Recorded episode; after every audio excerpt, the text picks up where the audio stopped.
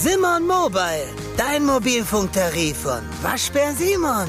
Sim, sim, sim, Simon. Die Sache mit der Liebe. Alle reden drüber, aber kaum einer kennt die Fakten. Der Weltpodcast für Singles, für Paare und alle, die wissen wollen, was hinter den Gefühlen steckt. Mit den Single- und Paarberatern Anna Peinelt. und Christian Thiel. Herzlich willkommen zu dieser bunten Folge von Die Sache mit der Liebe. Bunt deshalb, weil wir heute eure Zuschriften beantworten von unseren Zuhörerinnen und Zuhörern. Wir hatten ja in den letzten Folgen gebeten, dass ihr uns eure ja, Fragen, die euch auf der Zunge liegen, zusendet, damit wir auf Themen wie Sex, Fernbeziehung, Beziehungsversuch, Partnersuche eingehen können. Und genau das machen wir heute. Leider konnten wir nicht alle Zuschriften bedienen. Wir haben so viele tolle E-Mails bekommen, mussten uns aber entscheiden. Trotzdem ist heute für jeden was dabei, da bin ich mir sicher. Mythen wird es heute leider keine geben, aber dafür wie immer jede Menge Tipps.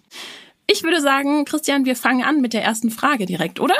Ja, los geht's. Die erste Frage hat uns Sebastian geschickt zum Thema Sex. Beim Hören der Folge Warum haben Paare immer weniger Sex, fielen mir leider immer mehr Parallelen zu meiner eigenen Partnerschaft auf. Meine Frau hat wenig bis gar kein Interesse an Sex mit den üblichen Ausreden. Zu müde, Kopfweh, Magenweh, keine Lust und so weiter. Ich, 51, mit normalem Interesse an Sex und Zärtlichkeit, habe immerhin meine Frau vor vielen Jahren geheiratet, weil sie mir gut gefiel und es immer noch tut. Ich streichle und küsse sie und versuche ihren Körper ebenfalls mit allen mir zur Verfügung stehenden Möglichkeiten heiß zu machen. Auch muss ich immer den Anfang machen. Ich habe auch den Eindruck, dass ihr im Gegensatz zu mir überhaupt nichts fehlt. Auch keine nicht sexuellen Zärtlichkeiten, die ich zunehmend ablehne, da sie mich eher frustriert zurücklassen, als dass sie mir gefallen. Wenn sie dann irgendwann im Bett liegend sich an mich kuschelt oder ich mich an sie, kann ich nicht einschlafen, weil ich viel zu aufgeregt und erregt bin, um einschlafen zu können. Auch sagte sie mal, dass ihr das Ganze mit dem Sex schon lange zu viel wäre. Uff, ja, das ist ähm, sehr berührend, auch für mich als Berater sind Geschichten, die ich natürlich pausenlos zu hören bekomme von Paaren. Und um es jetzt mal in einem Satz zu sagen, der Mann ist auf dem falschen Dampfer. Also, äh, was muss ich technisch tun? Was muss ich, einen Knopf muss ich bei dieser Frau drücken, damit sie erregt wird? Meine Köte. Also, Sex ist nun zuallererst einmal eine Sache der Gefühle der Beteiligten. Hier ist überhaupt nicht von den Gefühlen die Rede. Warum hat die Frau denn immer weniger Lust? Warum ist denn das so? Was hält sie ab? Das ist sicherlich das, was ich auch wieder und wieder sehe in der Beratung. Die Menschen glauben, der Körper sei so eine Art Maschine und da könne man hier und da irgendwo was justieren, ja, in der Sexualität. Und dass die Sexualität im Kern mit unserem Gefühlsleben zusammenhängt und da andockt und wenn das Gefühlsleben, ja, auf Distanz geht zueinander, dann leidet die Sexualität. Das sieht man hier sehr gut. Mhm. Was würdest du denn Sebastian jetzt raten? Ja, das ist jetzt nicht ganz so einfach, weil er ja gar nicht in diese Richtung denkt. Was ist mit unseren Gefühlen? Ähm, was mir zunächst einmal ganz sehr auffällt, ist, ich bin mir absolut sicher, wenn ich diese Frau frage, was ihr fehlt, ja, dann würde sie als allererstes sagen, oh, ich würde so gern wieder kuscheln mit meinem Mann. Ja, das schreibt, beschreibt er ja ganz schön. Der will ja nicht mal mehr mit dir kuscheln, weil, ach nö, das will ich nicht und dann bin ich erregt und dann ist das mir nix und ah, oh, jo. Das ist sozusagen der Klassiker. Die Frau sagt, ja, es gibt überhaupt keine Zärtlichkeiten mehr zwischen uns und der Mann sagt, wir haben keinen Sex. Einer der Klassiker. Dieser Frau fehlt unglaublich viel. Sie ist erkennbar nicht die allerbeste darin, das deutlich rüberzubringen. Also ihr Mann zu sagen, pass mal auf, nee, das möchte ich so und so. Das ist bei vielen Menschen so. Das ist völlig normal. Er macht das ja auch nicht sonderlich toll. Da ist eine Unbeholfenheit da, für die eigenen Wünsche und Bedürfnisse einzutreten. Und das eben nicht nur in der Sexualität, sondern vor allen Dingen auch im Gefühlsbereich. Was wünscht die sich denn von dem? Was fehlt der Frau? Was möchte sie denn gerne, dass sie äh, sich ihm näher fühlt? Das würde ich eigentlich liebend gern mal diese Frau fragen und weniger Sebastian, weil ich bei ihm den Eindruck habe, ja gut, hm, er versteht das nicht wirklich. Und das ist oft so. Die Männer verstehen das nicht. Hm. Ich sehe das auch, dass ja die Gefühle, Bedürfnisse und Probleme der Frau vielleicht auch zu kurz kommen. Allerdings muss ich Sebastian auch ein Stück weit loben, denn es ist ja schon mal toll, dass er die Initiative ergreift und hier fragt, was er tun kann. Finde ich immer äh, sehr schön, wenn Menschen sich da Hilfe suchen. Und was ich auch sehe, ist so ein Ungleichgewicht, was sich da ergeben hat auf beiden Seiten, also, das sich ja immer weiter verstärkt, indem er diese Zurückhaltung von ihr kritisiert. Darüber hat sie ja die Macht über den Sex, ob der zustande kommt, wann der zustande kommt. Mhm. Und damit verstärkt sich dann ja auch so dieser empfundene Druck, also bei ihr, dass sie ja verantwortlich ist dafür, ob es Sex gibt, ob es keinen Sex gibt. Und beide erleben ja dadurch immer mehr sogenannte Referenzerfahrungen, wie ich immer sage, die ja letztlich unsere Wahrnehmung auch ganz stark beeinflussen. Also er wird immer abgewiesen, das ist ja eine negative Lernerfahrung und sie kann ihm nicht gerecht werden, muss ihn abweisen, ist verantwortlich, fühlt sich schlecht und muss entweder gegen ihr oder sein Bedürfnis handeln, auch ganz schlecht, finde ich. Ich glaube, dass es sehr sinnvoll wäre, wie du schon sagst, einfach auch mal zu kuscheln und einen ganz tollen Tipp, den ich so aus ja, den, den man eigentlich auf alle Lebensbereiche anwenden kann, wenn man irgendwie stagniert, ist auch mal, du hattest ja in, in unserer Sexfolge auch schon mal davon gesprochen, dass wir uns zum Sex auch verabreden können, wenn es mal nicht so läuft. Und man kann ja auch sagen, heute kuscheln wir mal nur zwei Minuten und danach hören wir sofort auf, wir verlassen das Bett, damit sie sich auch mal wieder entspannen kann, weil ich glaube, sie ist nicht unbedingt entspannt, wenn sie mit ihm äh, aufeinander trifft im Bett. Und ähm, da einfach auch, dass er mal wieder kommunizieren könnte, ich habe nicht unbedingt die Erwartung, dass wir miteinander schlafen, sobald wir uns körperlich nahe kommen. Hm. Zu den Gefühlen muss man vielleicht noch sagen, ähm, die Frage, wie fühle ich mich mit dir, wie geht es dir, wie fühlst du dich heute, all diese Fragen sind die absolut entscheidenden dafür, dass zwei Menschen sich nahe kommen, dass wirklich Intimität entsteht und zwar Intimität im Gespräch. Und äh, gibt den schönen Satz, die Sexualität ist die Fortsetzung eines Gesprächs mit anderen Mitteln. Mhm. Ich vermute, dass die beiden da jetzt nicht die allerbesten sind. Und da würde ich natürlich in der Beratung ganz sehr drauf dringen und sagen, Leute, guckt euch das genau an. Also wie geht es dieser Frau? Wie geht es dem Mann? Wie fühlen die sich? Erzählen die sich das überhaupt, wie die sich fühlen? Was ein Warnhinweis ist äh, in der Geschichte ist natürlich der Satz, naja, sie hat schon gesagt, dass ihr das mit dem Sex schon lange viel zu viel wäre. Die ganze Sicht des Mannes ist so ein bisschen so wie, naja, meine Frau hat wahrscheinlich einfach wenig Lust auf Sex. Und das ist möglicherweise komplett falsch. Mhm. Die Männer glauben das dann. Ich habe schon Männer erlebt, die sagen, ja, meine Frau ist frigide, das, das ist so, Herr Thiel. Und dann stelle ich fest, naja, die Frau hat eben grottenschrecklichen Sex mit ihrem Mann gehabt und das über zehn Jahre. Was macht sie danach? Sie sucht sich einen Lover und mit dem ist der Sex gut. Also so viel zum Thema, meine Frau ist frigide. Also Männer neigen dann dazu, mhm. sich eine ganz einfache Erklärung zurechtzulegen. Nein, so einfach ist es nicht. Wir müssen wirklich füreinander da sein und sich wirklich interessieren dafür, wie es dem anderen geht und wie er sich fühlt. Damit Nähe entsteht und nicht nur einfach, naja, man kann jetzt sagen, für mich ist Nähe vor allen Dingen der Sex, aber die emotionale Nähe, das brauchen Menschen und das scheint diese Frau zu brauchen. Ich vermute, da fehlt eine Menge. Hm. Ich denke, schwierig ist auch immer, wenn einer dann zum Problem gemacht wird und das Problem ja, nicht ja. gemeinsam betrachtet wird. Denn ich kenne auch tatsächlich viele Frauen, die dann in solchen Beziehungen zu dem Schluss kommen von sich selbst, ah, vielleicht bin ich ja einfach asexuell. Und irgendwie wird einer dann auf jeden Fall, ist, ist einfach der mit dem Problem, äh, mit dem Sex. Das ist schon sehr schwierig, wenn man die Verantwortung da auf einer Seite auch nur sieht. Ich würde gerne einen Buchtipp geben, also nicht nur jetzt für Sebastian und seine Frau, sondern generell für alle, die mit dem Thema Gefühle, Sexualität, was ist Liebe und wieso funktioniert sie oder nicht, äh, ein bisschen weiterkommen wollen. Das wäre jetzt mein Lieblingsautor oder einer meiner Lieblingsautoren, der John Gottman, der das schöne Buch geschrieben hat, Die Vermessung der Liebe. Die Vermessung der Liebe. John Gottman ist der bekannteste Partnerschaftsforscher der Welt. Er hat ähm, drei Jahrzehnte oder fast vier Jahrzehnte über die Liebe geforscht. Ähm, und dazu muss man sagen, dass die ersten wirklich validen Erkenntnisse über die Liebe, die wir haben, aus der Mitte der 90er Jahre sind. Wir reden über gerade mal 25 Jahre äh, und mehr nicht. Das davor ist eigentlich mehr oder weniger Vermutungswissen. Also wir nehmen mal an, die Liebe sei so und so und funktioniere so und so. Also John Gottman, die Vermessung der Liebe, zum Glück auch mal ein Buch, das es nicht nur im Amerikanischen gibt, sondern auch im Deutschen übersetzt und herausgegeben hier bei uns. Und äh, wunderbares Buch, ähm, ganz tolle Anregungen dafür, was es eigentlich heißt, ein Paar zu sein. Das stimmt, kann ich nur zustimmen. Ja, Christian, dann machen wir weiter mit der zweiten Frage, oder? Ja. Da kommen wir zu einer Fernbeziehungsfrage. Also wir bleiben noch bei den Beziehungsproblemen. Und ähm, hier hat uns eine Frau folgende Frage gestellt. Ich würde gerne wissen, was Sie für Erfahrungen mit Fernbeziehungen haben. Was sind da übliche Probleme und gute Lösungen? Wie viel Kontakt ist nötig, damit die Beziehung glücklich sein kann? Ich habe selbst eine Fernbeziehung. Es ist mit dem Auto etwa eine Fahrstunde bis zu ihm. Ich kann aktuell nicht zu meinem Partner ziehen, da ich mit meiner Tochter an meine Heimatstadt gebunden bin. Ohne sie würde ich nicht umziehen, beziehungsweise nicht, bevor sie die Schule beendet hat. Das ist in fünfeinhalb Jahren.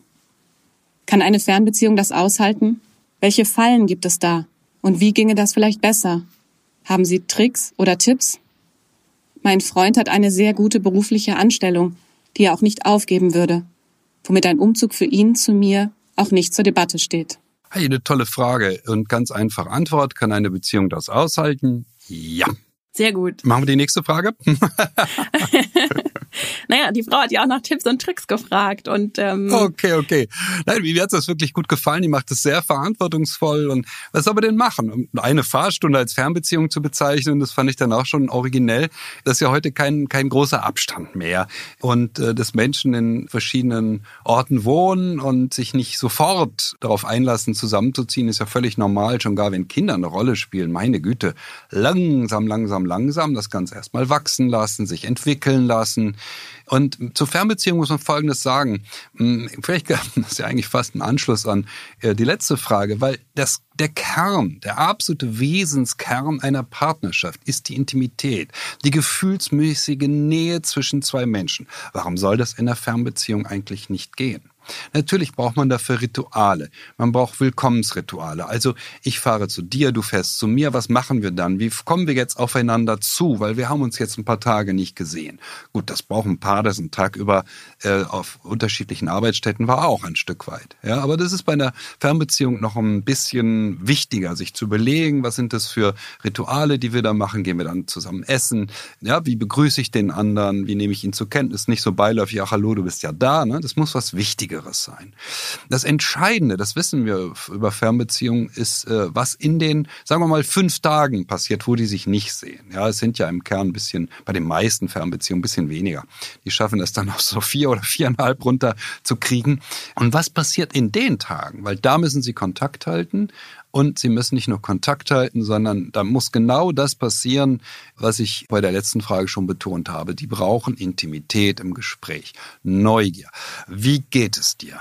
Wie war dein Tag? Was ist mit dir passiert? Ja. Ja, und was soll das, warum soll das mit der Fernbeziehung nicht gehen? Wir wissen doch, was bei Paaren passiert, die zusammenziehen. Die durchschnittliche Rededauer eines verheirateten Paares mit zwei Kindern pro Tag ja, beträgt ähm, gefühlt um die zwei Minuten über Persönliches. Ja, den Rest ist die To-Do-Liste abarbeiten. Und wenn sie ganz gut sind, dann reden sie sieben Minuten. Das ist ja nichts. Also da begegnen sich die Gefühle kaum. Also ich sehe da keine Probleme. Ja, eine Fernbeziehung kann super funktionieren. Insofern ist es ja auch nicht. Wenn jetzt ein Notfall ist, kann der andere ganz schnell mal äh, vorbeikommen und vorbeifahren. Eine Stunde. Das ist harmlos. Aber sie müssen wirklich darauf achten, eben, dass sie ja für die Woche auch bestimmte eben ja Kontaktpunkte finden und die meisten verabreden sich dann. Okay, dann telefonieren wir. Ich warne so ein bisschen vor, vor dieser Chatterei und WhatsApperei und so weiter und sage, nein, das hilft nicht. Wir brauchen die Stimme des anderen. Wir müssen reagieren können, direkt im Gespräch. Das ist ganz wichtig. Mhm. Ja, ich denke auch, dass Rituale da ganz wichtig sind, um sich auch werktags zu verbinden. Ähm, finde aber, kann auch nur bestätigen, ich finde es sehr verantwortungsvoll, wie die Frau damit umgeht, auch mit dem, dass sie da Rücksicht auf ihre Tochter nimmt und würde genau wie du auch sagen, eine Stunde Fahrzeit ist voll okay. Also du lebst in Berlin, ich im Rhein-Main-Gebiet. Da legt man ähm, auch mal eine Stunde einfach zurück zur Arbeit oder ähm, um Freunde zu treffen. Und das ist, denke ich, tatsächlich machbar.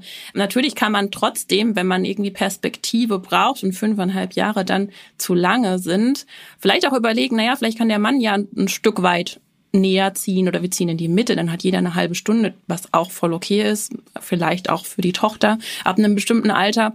Und ähm, ja, letztlich ist es ja wie in, in, allen Beziehungen sonst auch, also in normalen Beziehungen würde ich jetzt mal sagen, ähm, ja, dass, ähm, dass es Wertefragen sind auch, im, wie, wie, wie wichtig ist mir meine Beziehung? Und wenn sie eine hohe Stellung ähm, einnimmt in meinem Leben, dann schaffe ich das auch auf eine Distanz mir dann entsprechende Prozesse und äh, Struktur aufzubauen, so dass wir uns auch auf die Ferne nahe fühlen. Vielleicht kann ich ja noch eine sehr optimistische äh, Note mit äh, anhängen jetzt zum Schluss äh, für diese Frage. Ähm, ich kenne ein Paar, das seit ähm, mittlerweile 15 Jahren eine Fernbeziehung führt, und zwar zwischen Berlin und Rostock. Das ist nun nicht nur mal eben eine Stunde. Und dieses Paar ist ein super Paar. Und das Einzige, was sie geschafft haben, sich näher zu kommen, ist, er ist aus dem Süden Berlins in den Norden gezogen. Das macht die Sache deutlich einfacher. Mhm.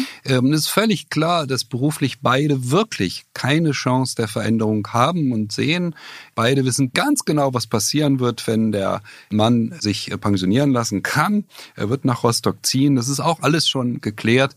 Und auch schon die, allein dieser Umzug aus dem Süden Berlins in den Norden, das ist ein weiter Weg. Das sind ja nun auch locker mhm. schon mal 50 Kilometer weniger. Allein dieser Umzug, das zeigt ja auch, nein, du bist mir so wichtig. Und natürlich schaffen die das ohne Probleme die Arbeitswoche ein bisschen äh, zu verkürzen und äh, sich vielleicht äh, tatsächlich von, von Freitag bis Montag zu sehen. Und dann bleibt nicht mehr so ganz viel für die Distanz. Also tolle Geschichte, toller Fall. Also Fernbeziehungen können super funktionieren, wenn zwei Menschen das Gefühl haben, ja, nein, wir passen wirklich super zueinander, aber ist was ganz Besonderes zwischen uns und wenn die sich dann bemühen, dafür die passenden Lösungen zu finden. Mhm. Und ist ja auch einfach Typsache. Manche kommen mit Fernbeziehungen super klar, andere weniger. Und ähm, das zeigt sich jetzt auch in den folgenden Fragen noch. Wir haben noch zwei weitere Fragen zum Thema Fernbeziehungen. Ich würde sagen, wir machen auch mal direkt weiter mit den nächsten. Und da zeigt sich dann, für wen das vielleicht besser klappt, für wen weniger. Und äh, ja, die folgende Frage äh, hat uns ein Paar geschrieben, die sich schwer tun mit ihrer Herkunftsfamilie, so wie ich das schon mal rausgelesen habe. Aber wir hören uns mal an, was die beiden zu berichten haben. Mein Lebensgefährte und ich sind seit circa zehn Jahren ein Paar. Wir haben bereits einige Höhen und Tiefen erlebt und sind zwischenzeitlich auch schon mal ein halbes Jahr getrennt gewesen, konnten aber wieder zusammenfinden. Jetzt stehen wir erneut an einem Scheideweg. Unsere beiden Familien und damit Herzen leben und schlagen 500 Kilometer entfernt voneinander in verschiedenen Bundesländern. Zunächst lebten wir beide zusammen in seiner Heimatstadt. Vieles ist in der Zeit passiert, weswegen ich schließlich nach fünf Jahren zurück in meine Heimat zog. Danach folgten zweieinhalb Jahre Fernbeziehung, bis er schließlich zu mir in meine Heimat zog. Jetzt sind wieder zweieinhalb Jahre vergangen und er will wieder in seine Heimat zurück. Die Fernbeziehung hat mir gezeigt, dass sie nichts für mich ist. Ich will meine Heimat nicht verlassen, er wiederum hat seine Familie, welche er unterstützen will und muss. Wir beide lieben uns trotz unserer Probleme sehr, sind aber vor allem mit unserer Situation völlig überfordert. Einerseits will mein Lebensgefährte weg, andererseits mich auch nicht verlieren. Wiederum andererseits ist er bereit, eine fern- und oder offene Beziehung zu führen, während sich dies für mich einfach nicht richtig anfühlt. Das Wort Trennung schwirrt ebenfalls seit Tagen durch die Luft, aber keiner von uns will es. Ich schließe mich dem mal gleich an. Ich weiß auch nicht, was dieses Paar tun soll und äh, sehe, ja, ich weiß es wirklich nicht und das gilt generell äh, für alle Fragen, die wir hier beantworten. Wir wissen nicht wirklich, was ihr alle zu tun habt, aber wir geben Denkanstöße. Genauso ist es und der erste Denkanstoß, also wenn ich das lese, dann frage ich mich schon, warum wohnen die nicht lange in der Mitte? Wieso diskutieren die darüber in deine Heimat oder in meine Heimat und sagen nicht, nein, das Wichtigste in unserem Leben ist unsere Liebe. Und wenn wir für unsere Liebe etwas tun müssen, dann ziehen wir beide um und ziehen irgendwo anders hin.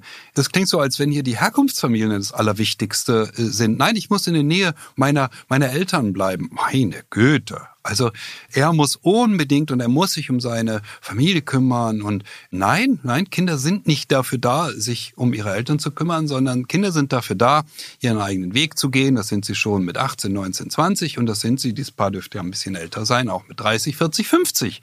Und nicht dafür da, ihr Leben danach zu gestalten, ob sie es denn irgendwie schaffen, in der Nähe ihrer Eltern zu bleiben. Also da scheint mir auch eine gewisse Unreife vorzuliegen. Also das ist keine, keine, keine reife Persönlichkeit, die sagt, oh, ich muss jetzt aber wirklich unbedingt hier in der Nähe bleiben. Also, äh, ja, ich würde über ein paar andere Lösungen nachdenken. Offensichtlich ist dieser Mann unglücklich, wenn er zur Frau zieht und diese Frau unglücklich, wenn sie zum Mann zieht. Das ist ja zu erkennen. Ja, dann sucht man vielleicht nach einer dritten oder einer vierten Lösung. Es gibt noch andere Varianten als die, die die beiden bisher in Erwägung gezogen haben. Ja, also ich sehe da auch eine, eine, eine Prioritätenkonflikt. Die beiden haben es ja schon äh, geschafft, zehn Jahre zusammen zu bleiben, über, über eine große Distanz hinweg, haben alles möglich ausprobiert. Finde ich prinzipiell toll. Ähm, aber wie du auch sagst, dieses Paar sollte an sich, an ihr, das ist ja auch eine kleine Familie, denken und ähm, nicht sich da unterordnen an die Bedürfnisse ihrer, ihrer Herkunftsfamilien, wobei wir natürlich nicht wissen, was sind da genau die Hintergründe. Wir können jetzt nur mal das pauschalisieren. Das Problem, was ich da sehe, ist, dass ja, wenn, wenn sie jetzt sich äh, in die Heimatstadt des einen oder anderen begeben, dann hat einer immer das Gefühl, dass er zugunsten des anderen auch einstecken muss. Und äh, beide betonen aber den Wert ihrer Familie. Und deswegen, ich glaube, sie brauchen eine, eine Perspektive, finde ich, immer ganz wichtig bei Fernbeziehungen und aber auch ein gemeinsames Ziel. Und deswegen würde ich auch sagen, warum nicht gemeinsam irgendwo mal neu anfangen in der Mitte und sich ein eigenes Leben aufbauen. Denn das schafft auch Augenhöhe und sie zeigen sich damit gegenseitig auch, wie du schon in der anderen Frage auch gesagt hattest, dass sie die erste Priorität sind, dass sie bereit sind, auch was äh, dafür zu tun, um diese Beziehung möglich zu machen. Und ähm, dass beide Familien im, im Hintergrund dann vielleicht an zweiter Priorität stehen, aber gleichermaßen bedient werden können und nicht immer einer dann zurückstecken muss können wir endlich los. Ja, Moment, ich muss mir gerade noch ein Ticket organisieren. Äh, welche S-Bahn nehmen wir nochmal? Du holst dir jetzt am besten mal das Deutschland-Ticket. Das geht ganz schnell. Und schon können wir mit allen Bussen und Regionalbahnen fahren, wann wir möchten. Und auch wohin wir wollen? Ja, wir steigen einfach ein und müssen uns mit dem Deutschland-Ticket um keine weiteren Tickets kümmern. Egal, ob du montags damit ins Büro fährst oder wir spontan nach Berlin wollen.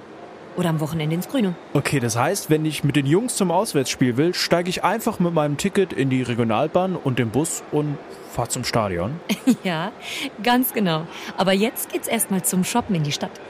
Und? Wann möchtest du losfahren? Jetzt informieren unter bahn.de slash Deutschlandticket.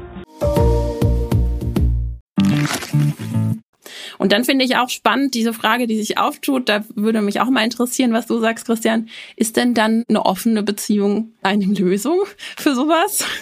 Oh, oh, oh, oh, oh. Äh, eine offene Beziehung ist ein weites Feld. Ähm, ich sag's mal so, also rein statistisch gesehen, in 99,9 Prozent der Fälle heißt die Entscheidung zu einer offenen Beziehung, dass die Beziehung auseinandergeht. Soll heißen, nee, also wir schaffen es doch nicht. Das ist rein empirisch, was nicht heißt, dass jede Form der offenen Beziehung nicht funktionieren kann. Aber wenn ein Paar ein Paar sein will und merkt, es kann es nicht und sagt, okay, ah, dann machen wir eine offene Beziehung und jeder hat eben auch nochmal was anderes zu laufen, dann ist das sozusagen sozusagen das Ende und es ist eine Endphase. Das hält dann vielleicht sechs Monate, wenn überhaupt, oder mal ein, zwei Jahre. Aber es, es heißt, wir gehen auseinander. Das kann man so deutlich sagen. Aber eben, wie gesagt, immer mit der Ansage, das gilt für die Paare, die nicht unter der Maßgabe gestartet sind. Wir wollen ohnehin eine offene Beziehung führen. Das, das ist ein anderes Feld. Was mir sehr aufgefallen ist, ist so ein kleiner Satz in dieser sehr schönen Frage, nämlich dieses nebenbei gefallene Sätzchen. Vieles ist in dieser Zeit passiert. Also als die Frau äh, zum Mann gezogen war in diesen fünf Jahren, vieles ist in dieser Zeit passiert. Da klingt eine gewisse Schwere mit. Da sind Dinge vorgefallen, die haben mhm. nicht funktioniert. Aus irgendwelchen Gründen. Wir wissen ja jetzt auch gar nicht, ist sie vielleicht bei ihm eingezogen? Wohnt er mit seinen Eltern auf einem Vierseithof äh, im Sächsischen, sage ich jetzt mal so salopp, was ich oft habe. Und sie hat sich mit einer zänkischen Schwiegermutter abplagen müssen und so weiter. Das alles wissen wir jetzt nicht so genau.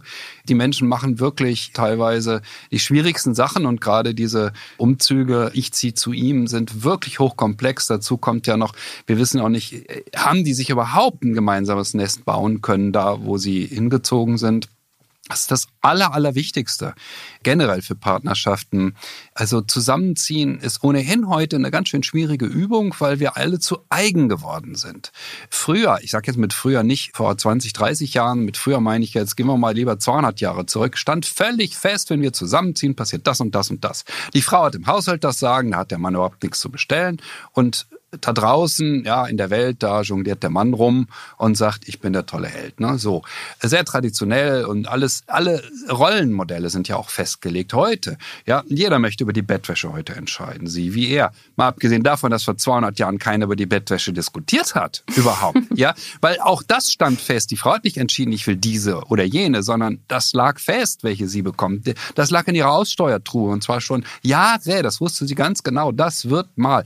Heute diskutieren wir über alles. Zusammenziehen ist ohnehin schon wahnsinnig schwer. So, jetzt ziehen die auch noch so zusammen, dass einer zum anderen zieht. Und das ist eine Hypothek in der Regel. Ich rate eher ab ähm, und sage, seien Sie bitte vorsichtig. Bauen Sie sich ein eigenes Nest. Das ist das Allerwichtigste, in dem beide was bestimmen mhm. können, in dem beide Einfluss haben. Und ich würde jetzt liebend gerne, man könnte ja mal, man könnte ja mal hier bei uns im Podcast eine Beratung machen. Dazu müssten wir jetzt aber jemanden zuschalten, nämlich hier diese Frau, diese oder dieses Paar, das diese Frage gestellt hat und dann sagen, hm, vieles ist in dieser Zeit passiert. Könnt ihr uns denn mal sagen, was da so passiert ist? Was war denn so schwierig? Und dann wird man oft darauf kommen, dass die geglaubt haben, unsere Liebe wird alle Schwierigkeiten hinwegfegen, wir schaffen das, wir schaffen das. Und dann hat sich herausgestellt, ah, so wie wir es gemacht haben, ah, hat es eben leider nicht geklappt. Ja, hm. das ist ja. der Punkt.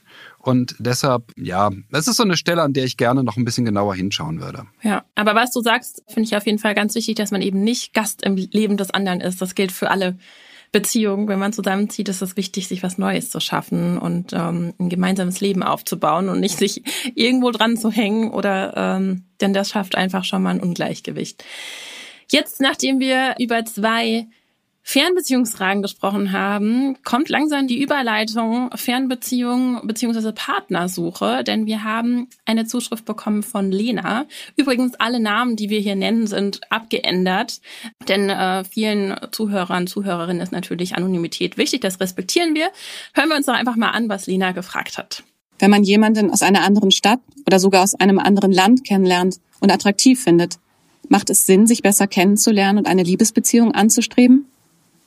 Durch das Internet, meine Reisebereitschaft oder häufige Umzüge begegnen mir Männer, die ich anziehend finde, meist nicht in der Nähe meines Wohnortes. Oft passiert es auch, dass einer von uns beiden umzieht, kurz nachdem wir uns kennengelernt haben, und die sich angebahnte Beziehung veräppt. Wie geht man damit um? Soll ich mich nur auf jemanden einlassen, wenn der Mensch in der Nähe wohnt? Was denkt ihr über Fernbeziehungen? Ja, spannend. Also hier haben wir ja so einen Mix aus Fernbeziehung und Partnersuche. Was ich hier sehe, und ähm, da komme ich gleich mal drauf zu sprechen, dass, äh, da erkenne ich mich sehr gut wieder. Diese Hörerin beschreibt und lebt meiner Meinung nach ein Muster, was tiefer liegt. Also irgendwas in ihr sorgt ein Stück weit auch dafür, dass sie sich immer wieder auf Männer auch einlässt, die weit weg wohnen und mit denen es dadurch auch kompliziert wird, logischerweise. Und das ist ein unbewusster Prozess. Also ich habe das jetzt mal kurz, um aus dem Nähkästchen zu plaudern, auch eine Zeit lang so gemacht. Und ähm, war damit auch überwiegend unglücklich. Also ich hatte viele Be Fernbeziehungen. Für mich war das, ähm, ist die Lernerfahrung nicht unbedingt positiv gewesen. Meine Männer wohnten möglichst weit weg, auch in anderen Ländern. Also meine längste Be Fernbeziehung war nach Island. Oh Mann, Island? Ja. Also, da kann man sich aber nicht so häufig sehen. Nee. Und das war gut, wir haben es dann auch geschafft. Dann sind wir zusammen nach Dänemark gezogen. Also wie gesagt, ich erkenne mich da ein Stück weit wieder. Aber meine Erfahrung war eben schon nicht so, dass es dann auch funktioniert hat. Und und deshalb habe ich für mich persönlich beschlossen, dass nahe Beziehungen, sage ich jetzt mal, als Gegenteil von Fernbeziehungen besser für mich funktionieren. Aber natürlich kann man sich manchmal nicht aussuchen, in wen man sich verliebt. Ich dachte immer, das wäre Zufall, aber manche Menschen würden sich jetzt beispielsweise gar nicht in jemanden, auf jemanden einlassen, der so weit weg wohnt. Und ähm, unsere Hörerin, die könnte man deshalb mal fragen, was ihr persönlicher Vorteil ist, sich auf Männer einzulassen, mit denen sie keine räumlich nahe Beziehung führen kann. Und dann sollte sie sich auch mal die Frage stellen, was würde sie denn verlieren, wenn sie eine ganz normale Beziehung, sage ich jetzt mal, führen würde. Denn ich lese aus dieser Frage auch so einen gewissen unbeständigen Lebensstil heraus. Also sie sagt, sie reist viel und hat auch eine Reisebereitschaft, wahrscheinlich beruflich bedingt. Und eine Fernbeziehung hat hier natürlich den Vorteil, dieses un beständige, unstetige Leben weiterzuführen. Fernbeziehungen bringen ja auch ganz viel Aufregung, Abenteuer, aber immer wenn man sich dann freut aufeinander oder wenn man sich wieder sieht, dann freut man sich extrem. Die Zeit ist dann auch sehr gut, die man zusammen hat, aber man teilt halt auch keinen Alltag und den haben wir ja schon besprochen, ist, ist sehr wichtig.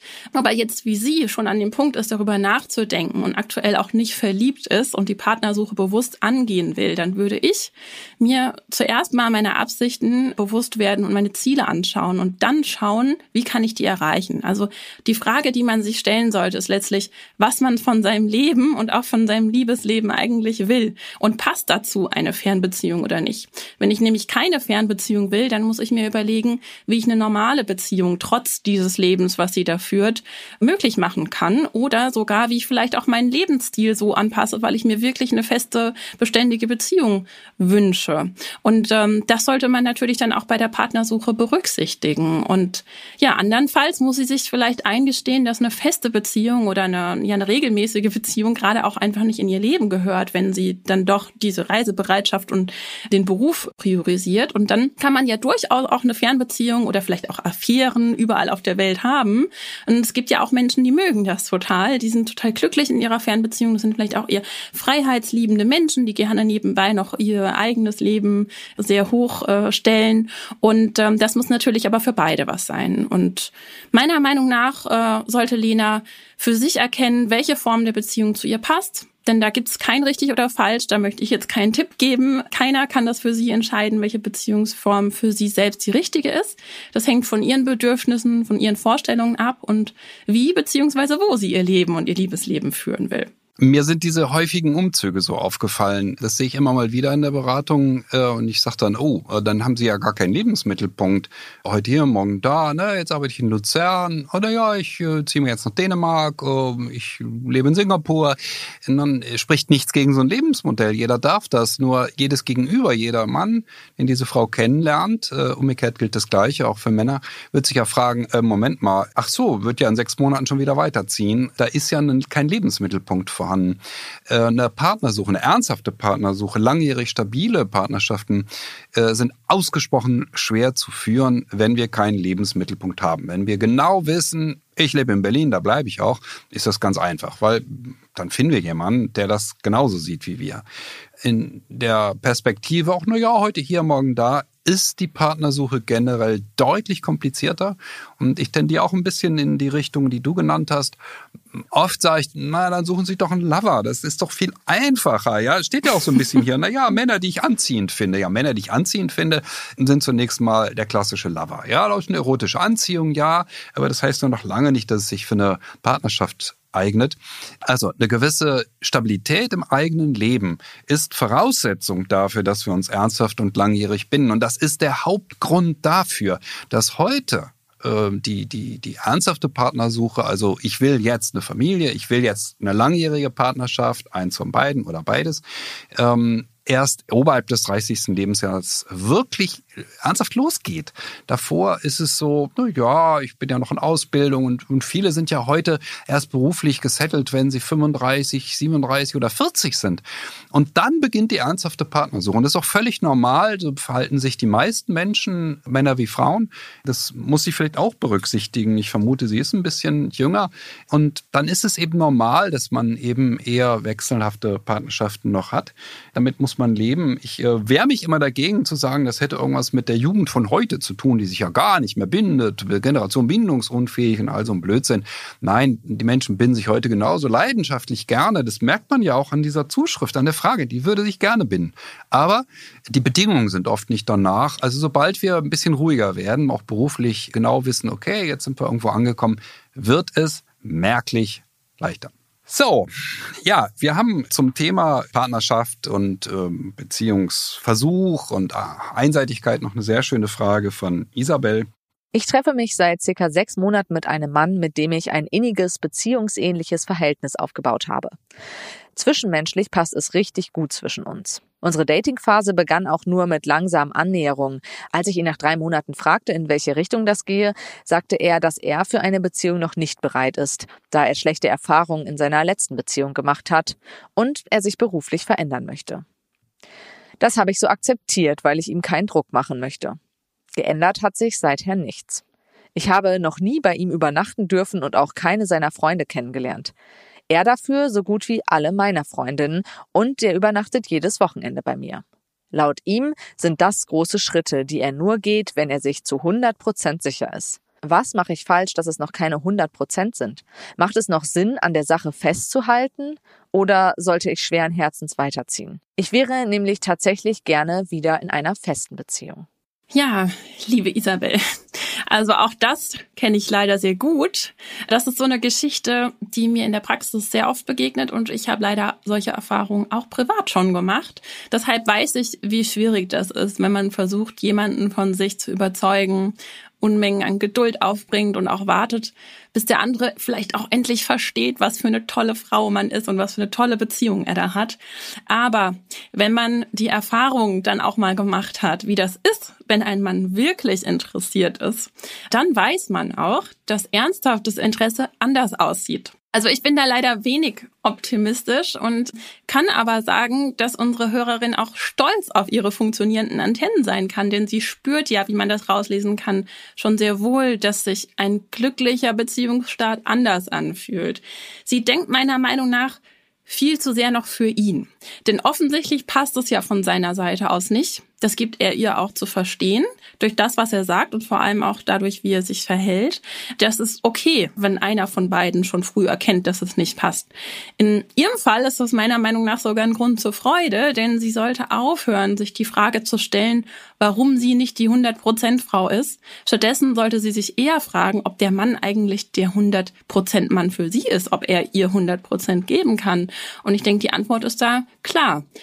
Sie hat ja die Absicht einer festen Beziehung und hat sie auch kommuniziert und er geht über diese Bedürfnisse hinweg. Also kein besonders guter Fang eigentlich, wenn man sich das mal so anschaut.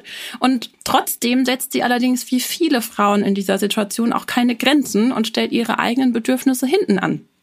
Deswegen sollte sie sich mal Gedanken machen, wer zu ihr passt und nicht zu wem sie passt. Also ein Wunsch nach einer festen Beziehung ist was ganz Normales und dazu darf und sollte man auch stehen. Ja, das hat mit Druck machen, also sie sagt ja, sie macht ihm sonst zu viel Druck, nichts zu tun.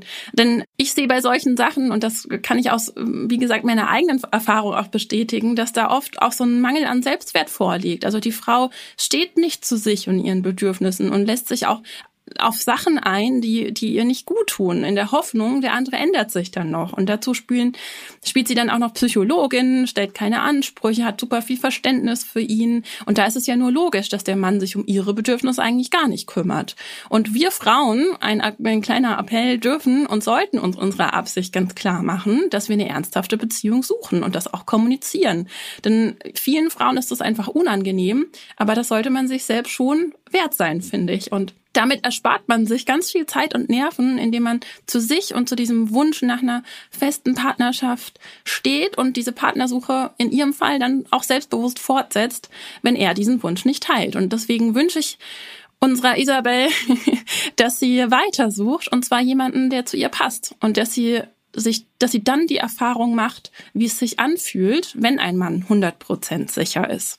Mir ist das sehr nahe gegangen, auch vor allen Dingen diese Frage, was mache ich falsch, dass es noch keine 100 Prozent sind?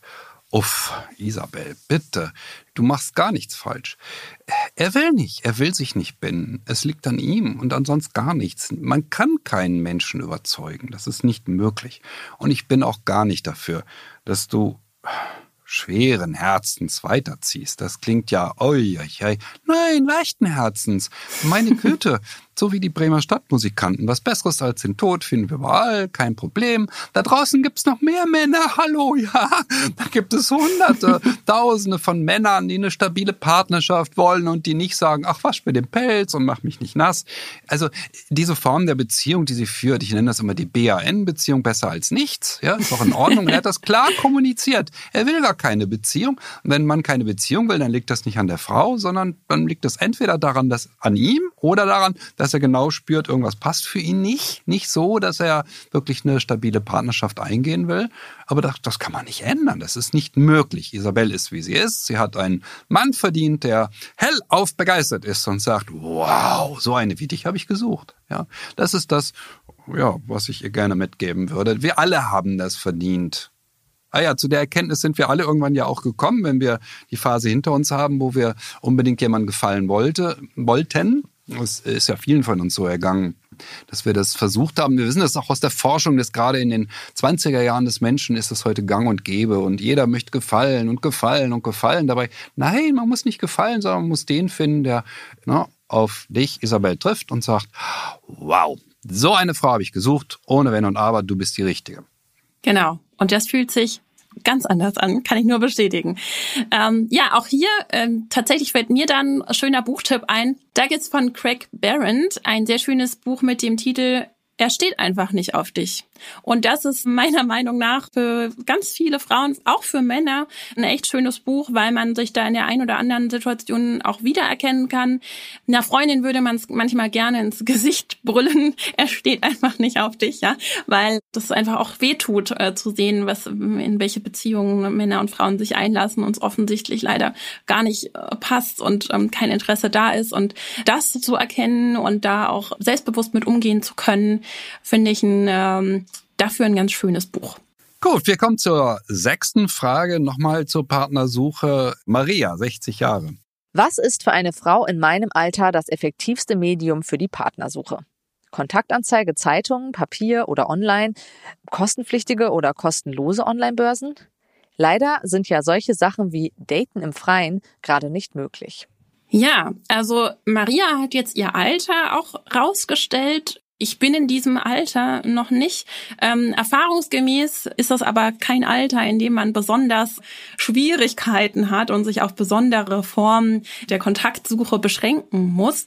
Denn heute sind äh, 60-Jährige und auch weit darüber hinaus ähm, Menschen auf jeden Fall auch im Internet durchaus repräsentiert und ähm, sehr viel sogar. Und ähm, das ist auch die Plattform, also Suchbörsen, ist so das, was ich im Allgemeinen immer empfehlen würde und gerade zu diesen besonderen Zeiten, denn da sind einfach die meisten Menschen unterwegs, da ist also die Auswahl besonders groß. Das Internet fällt ja vielen Menschen immer schwer, aber man kann halt super gut auch eigentlich sich vorqualifizieren, sage ich jetzt mal ganz pragmatisch, indem man es weniger dem Zufall überlässt, mit wem man eigentlich in Kontakt kommt, denn man kann sich selbst aussagekräftig prä präsentieren mit einem mit einem guten Profil. Man kann auch ganz vieles über den anderen in Erfahrung bringen, bevor man überhaupt ja großartig in die Kommunikation treten muss und hat da schon, wenn man weiß, was man sucht, wer zu einem passt, ähm, schon eine sehr gute Vorauswahl. Ich oute mich jetzt mal ein bisschen, wenn ich darf, ja? Ja. Ich bin ja nun in dem Alter 60 Jahre, aber seit 20 Jahren mit meiner Frau zusammen und über die Kontaktanzeige. Und die gibt's aber in der Form nicht mehr so, wie wir sie damals praktiziert haben. Kontaktanzeigen haben dramatisch abgenommen in Zeitungen und heute sind eben alle Menschen im Netz, sind bei sehr guten Anbietern, die ein bisschen Geld kosten. Insofern würde ich da genau in diese Richtung auch gehen, die du gesagt hast. Das Entscheidende für mich war bei der Kontaktanzeige, als ich sie damals aufgegeben habe, tatsächlich, dass sie so eine tolle Vorauswahl trifft. Man schreibt ja was rein, da steht was drin, ja, und in den Profilen im Netz steht ja auch was drin. Und wenn man das gelesen hat, denkt man dann eben entweder, oh wow, möchte ich kennenlernen, oder ach, na ja, ich weiß nicht. Ja. Und damit ist schon mal klar, man hat eine Vorauswahl und man trifft sich dann im Nachhinein ohnehin nur mit denen, wo das Herz eben oh wow gesagt hat, nach Möglichkeit nur mit denen, ich bin nach wie vor fasziniert davon, wie gut sowas funktioniert und äh, liebe es auch nach wie vor, die Geschichte zu erzählen, wie ich meine Frau kennengelernt habe und Blind Date, kein Foto und dann hatten wir einen Treffpunkt vereinbart und dann kommt sie um die Ecke und da steht sie, es hatte geregnet, sie nimmt die Brille ab und putzt sie erst einmal ja, mitten in Berlin am Hackischen Markt und dann gehe ich auf sie zu und sage, kann es sein, dass wir beide aufeinander warten. ah, es war ein wunderbarer Augenblick, ich werde ihn nie vergessen. Mhm. Und es ist ja so, von dem Augenblick an, in dem, den ich jetzt beschrieben habe, ist jede Form des Kennenlernens exakt auch wie jede andere. Ja, wenn ich meine Frau beim Tanzen kennengelernt hätte, wäre es genau das Gleiche. Also ne, Daten im Freien oder mhm. in der mhm. freien Wildbahn, wie man manchmal auch sagt. Ja, bei einem ersten Date ist immer alles gleich und immer alles aufregend. Also dann brauchen wir heute eben das Internet. Ich habe mit meiner Frau mal drüber gesprochen, da kam er zu dem Schluss, na ja, also wenn wir heute auf die Suche gehen würden, wir wären wahrscheinlich beide im Internet, natürlich, weil da die Single-Dichte am höchsten ist. Wir sollen doch dahin gehen, wo die Singles sind und nicht da, wo sie gerade nicht sind. Ja, man weiß ja auch mittlerweile, dass Paare, die durch das Internet entstanden sind, anders als viele Menschen denken, das ist so unromantisch und ähm, äh, führt zu nichts, äh, sogar ein bisschen glücklicher sind, als die sich nicht durchs Internet gefunden haben. Und Nur ein ganz klein bisschen, aber immerhin. aber ein bisschen, ja. Und also auf jeden Fall nichts gegen, gegen die Internetsuche. Und zum Thema Bezahlbörsen, bei meinen Klienten stößt das immer so ein bisschen auf, dafür Geld in die Hand zu nehmen. Ich sage dann immer, naja, man soll sich fragen, wo halten sich denn wohl die Menschen auf, die ich suche. Und ähm, als jemand, der auch sich informiert über Partnersuche, über Liebe, dann sind die, die ja vielleicht auch eher da, wie, weil sie, wie ich selbst auch, bereit sind, auch ein bisschen Geld in die Hand zu nehmen, weil dort die Menschen es ernst meinen. Also das ist ja, die, die, diese Vorauswahl findet ja offline genauso statt, dass man jetzt vielleicht in, in noch sehr jungem Alter dann in entsprechende Disco oder Club geht, wo man sich ein bestimmtes Klientel erwartet. Also da hat ja jeder andere Vorstellung, Rockerknall, Bedorfdisco, was auch immer, Edelschuppen. Ja, und wenn man, wenn man jetzt äh, gerne kocht, dann macht es Sinn, sich auch mal beim Single-Kochen anzumelden, wenn man gerne tanzt im Tanzkurs. Aber auf jeden Fall ist es immer ganz wichtig, wo erwarte ich denn überhaupt diese Person, die gut zu mir passen würde. Und ähm, das ist vielleicht nicht unbedingt dann auch da, wo, ähm, wo, je, wo je, also ein Stück weit doch, wo jeder ist, also wo viele Menschen sind, das ist schon wichtig, aber vielleicht nicht da, wo die Menschen es auch nicht so unbedingt ernst meinen. Ich kann mich noch gut erinnern an eine etwas ältere Dame, diese Frau ist ja jetzt 60 und die war aber damals schon 70, 72 in einem Workshop in Freiburg und die dann sagte, ja, aber Herr Thiel, das ist doch so schwer, jemanden kennenzulernen und schon gab er meine Interessen. Ich sag, was ist denn mit Ihren Interessen falsch? Naja, ich mache gern Bergwandern und Tai Chi und ja, klingt ein bisschen ungewöhnlich und ähm, sagt, ja, aber das Problem ist doch, die Männer wollen alle, alle nur eine Frau, die in die Wäsche wäscht und äh, die in das Essen kocht. Und ja, alle, alle ist natürlich falsch, aber sie hat recht. Ähm, dem, der Altersgruppe gibt es dann relativ viele von der Sorte sicherlich und die trifft man dann am besten beim Seniorentreff oder beim Seniorentanz. Aber in dem Fall, es war ganz einfach. Ich wusste, es gibt nur wenig Männer, die sich für diese Frau interessieren, aber das Spannende ist, aus der Sicht der Frau jetzt mal geguckt, ja, also diese Frau zu finden, ist für die Männer, die sich für so eine Frau interessieren, genauso schwer, wie es für die Frau ist, ähm, einen Mann zu finden. Äh, dazu muss sie sich aber irgendwo zeigen. Und in dem Fall ist jetzt eine etwas ältere Geschichte, war es auch die Kontaktanzeige. Sie muss eigentlich nur eine Kontaktanzeige aufgeben, Badische Zeitung.